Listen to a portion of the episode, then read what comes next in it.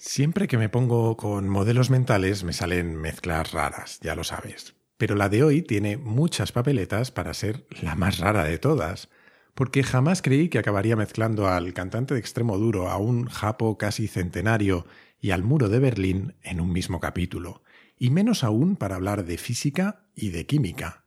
Pero esto es lo que ha salido, que Newton y Mendeleev nos pillen confesados.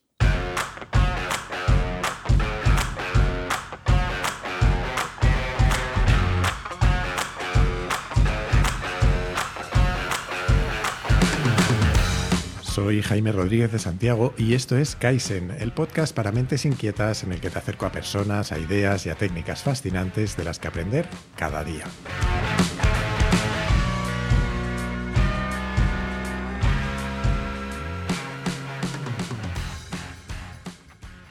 Pues sí, hoy toca hablar de física y de química. Bueno, en realidad más bien de algunos conceptos bastante básicos en ambas que nos pueden servir además de modelos mentales a la hora de pensar en otros ámbitos que no tienen nada que ver con ellas.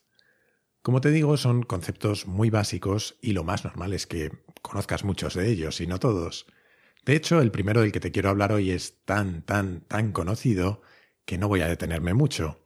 Si fueras físico o ingeniero, seguramente te bastaría con que te dijera que es la tercera ley de Newton Claro que si eres alguien un poquito menos friki, tal vez no te sirva. Pero si te hablo de reciprocidad, lo mismo sí que vas adivinando de qué se trata. Y si fueses una persona muy, muy vengativa, tal vez la mejor pista sería decirte eso de ojo por ojo, diente por diente. Y es que la llamemos como la llamemos, la reciprocidad es una propiedad frecuente en muchos aspectos de nuestra vida. Lo es desde luego en la física, y a eso se refería Newton, que literalmente dijo lo siguiente. Bueno, lo dijo en latín, eso sí, y hasta ahí no llegó, así que nos vamos a conformar con la traducción de Wikipedia. Con toda acción ocurre siempre una reacción igual y contraria. Quiere decir que las acciones mutuas de dos cuerpos son siempre iguales y dirigidas en sentido opuesto. Es decir, eso que hemos oído alguna vez de que toda acción tiene su reacción es físicamente cierto. Si yo empujo una pared con todas mis fuerzas, en mis manos experimento una fuerza igual a la que estoy ejerciendo sobre la pared, pero en dirección opuesta, y por eso, si soy muy bruto, me puedo acabar haciendo daño. Y aunque de una forma mucho menos exacta, la reciprocidad existe de diferente manera en muchos aspectos humanos. Ya la mencionamos cuando hablamos de persuasión y de cómo, según Robert Cialdini, es una característica intrínseca de nuestra forma de comportarnos y cómo nos hace manipulables. Si, por ejemplo, me has hecho un favor, seré mucho más proclive a hacerte otro yo a ti, o a comprarte algo, y por eso es una de las técnicas básicas de persuasión en las ventas. También es cierto para lo contrario, y es que tendemos a ser vengativos. Lo del ojo por ojo, diente por diente no nació de casualidad.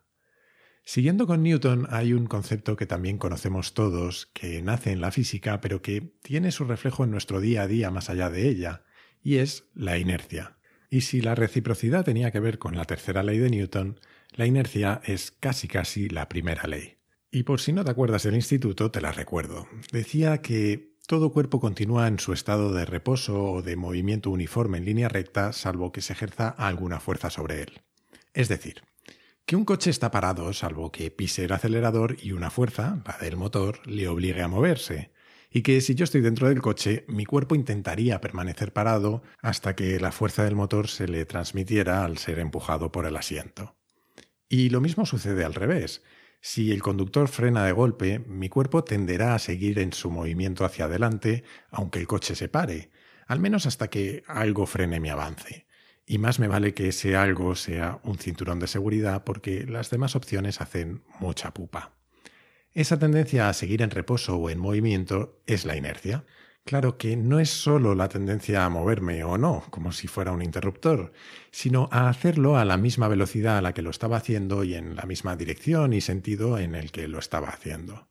Y esto es la realidad de nuestra vida muchas veces, también de las organizaciones, por algún extraño motivo que no tiene nada que ver con Newton, la inercia nos afecta mucho más allá de la física. Queramos o no, tendemos a seguir haciendo lo que estamos haciendo, sea por nuestros hábitos o por miedo a cambiar, salvo que algo o alguien ejerza una fuerza sobre nosotros, solemos seguir con la misma trayectoria. Y esto es algo que conviene que tengas en cuenta, especialmente si, como a mí, Escuchar eso que dice el tango de que 20 años no es nada te deprime, porque el tiempo pasa rápido y la inercia es fuerte.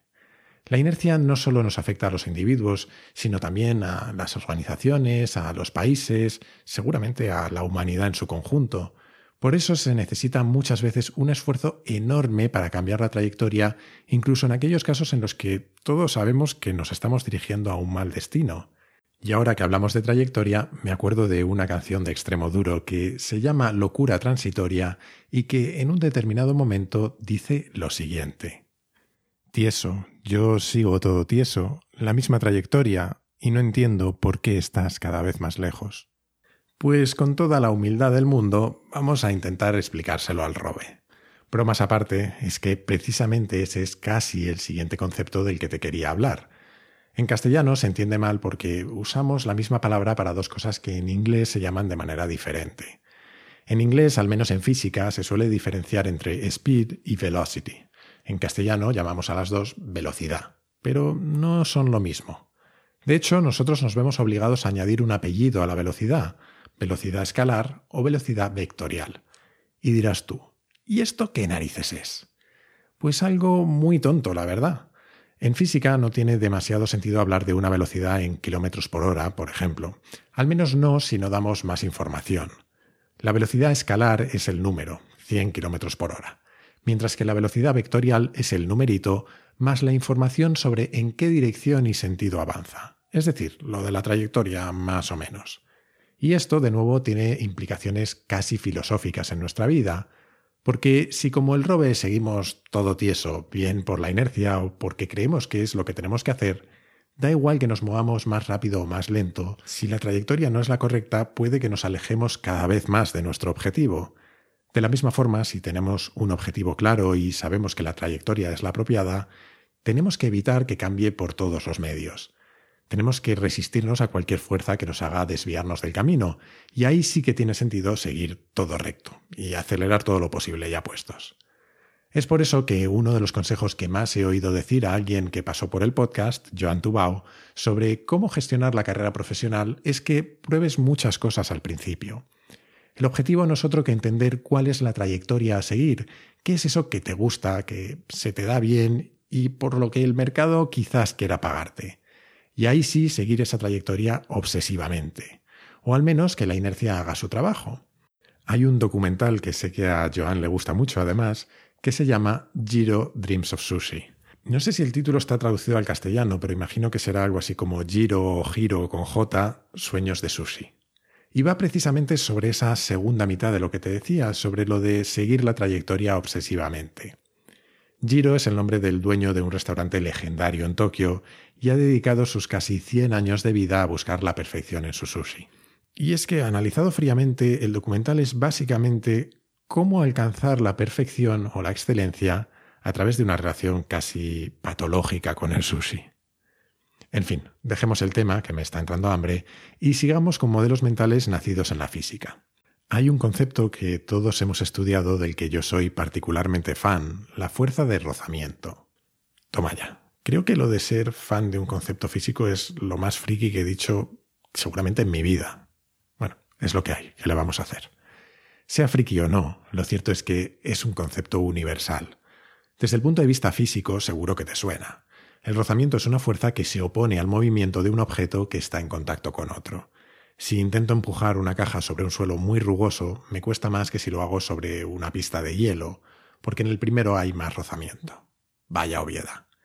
Pero es que en la vida hay rozamiento o fricción en todos lados, e identificar el origen de ese rozamiento y cómo convertir, entre comillas, un suelo rugoso en una pista de hielo es un ejercicio fundamental muchas veces, en los negocios sin ir más lejos. Imagina por un momento que tienes una tienda online. Ahí ya llegan visitas todos los días, quizás cada minuto. Algunos lo hacen con mucha inercia, vienen decididos a comprarte. Saben lo que quieren, han buscado en Google y han aterrizado directamente en el producto. Con esos que saben lo que quieren y que te lo quieren comprar sí o sí, muy mal lo tienes que hacer para que no acaben gastando su dinero. Pero eso no significa que no haya rozamiento en tu proceso de venta, simplemente significa que esos clientes llegaban con una inercia mayor al rozamiento que le vas a ofrecer. ¿Qué pasa con el que llega menos decidido? Pues pasa que en cada uno de los pasos que da en tu tienda se va a encontrar con fricciones. Quizás llega a la portada y no encuentra los productos que vendes, o no ve el buscador, o el proceso de pago es poco intuitivo, o le da poca confianza. Y así un montón de cosas. Tu trabajo en ese caso es identificar los puntos de fricción y pulirlos hasta que los clientes se deslicen directos a comprar. Hasta ahora hemos hablado mucho de conceptos físicos, y sin entrar en esa rivalidad que tienen los físicos y los químicos, vamos a hablar ahora de dos conceptos que yo al menos aprendí en química. El primero es el concepto de energía de activación.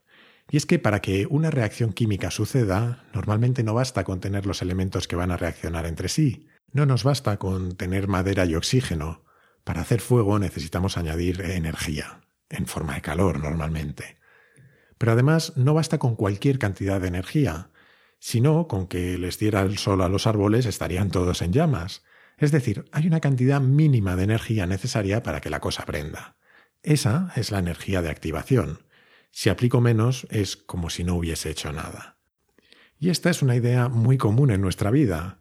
Desde un punto de vista práctico, el concepto de energía de activación para mí es muy interesante cuando queremos plantearnos experimentos o cambios. Experimentos, por ejemplo, como con el marketing.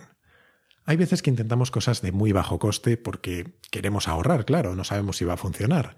Pero puede ser en el fondo tirar el dinero porque si no me aseguro de que estoy invirtiendo lo suficiente como para tener un impacto real, no puedo sacar conclusiones. Lo mismo pasa con, no sé, cambios que queremos hacer en una organización.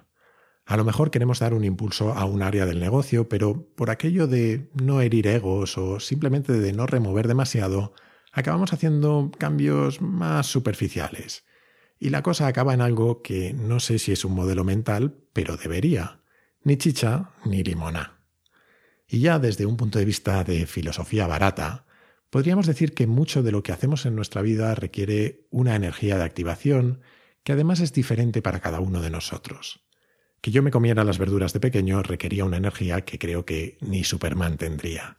Pero para otros bastaba con la simple amenaza de castigarles en televisión, y otros, los más listos, solo necesitaban que les acercaran el plato. Y el último concepto del que te quiero hablar hoy está íntimamente relacionado con la energía de activación. Seguro que has oído además hablar de él alguna vez. Son los catalizadores. En el sentido estricto de la palabra, en química, y si no lo digo mal, que no lo garantizo, un catalizador es una sustancia que acelera una reacción sin alterar su masa en el proceso. Pero si nos lo tomamos en un sentido más amplio, y repito, químicamente incorrecto, que los químicos me perdonen, podríamos pensar que es algo que facilita la reacción. Por ejemplo, un ambiente seco en lugar de uno húmedo hará más fácil que arda la madera. O sin ir más lejos, en nuestro cuerpo tenemos enzimas que facilitan las reacciones y que hacen que no tengamos que aplicar temperaturas muy altas para que sucedan, unas temperaturas que nuestro propio organismo no podría soportar.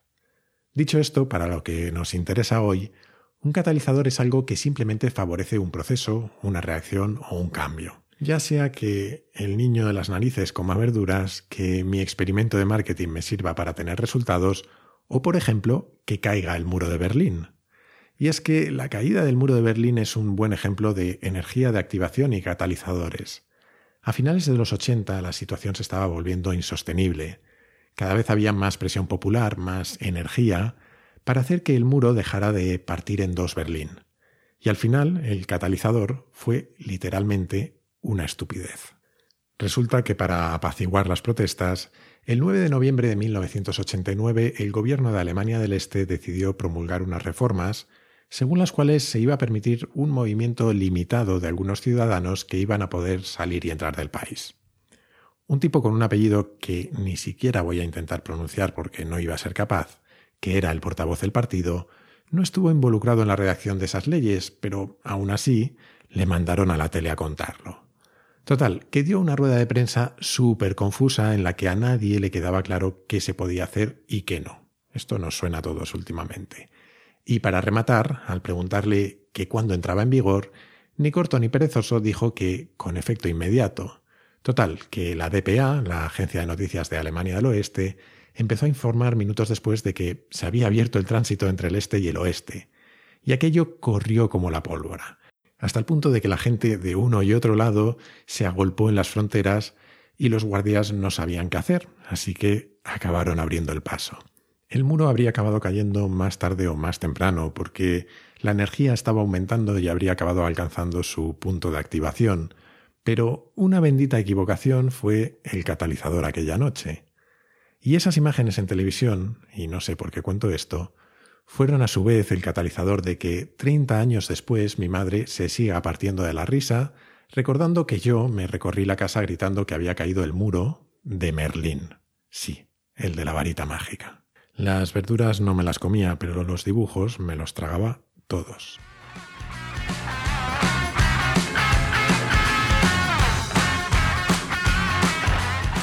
Y hasta aquí el capítulo de hoy.